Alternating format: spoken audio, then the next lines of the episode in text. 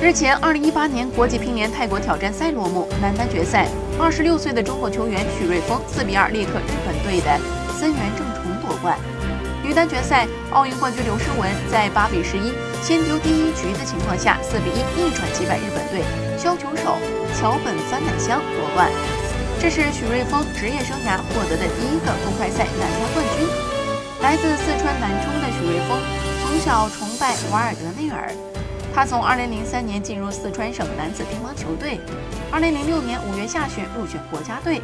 2006年底，许瑞峰首次代表中国参加在埃及举行的第四届世青赛，并且随队夺得了男团冠军和混双亚军。目前是四川男乒的一号主力。刘诗雯夺冠拿到九百积分，目前积一万两千两百七十九分，排名世界第十。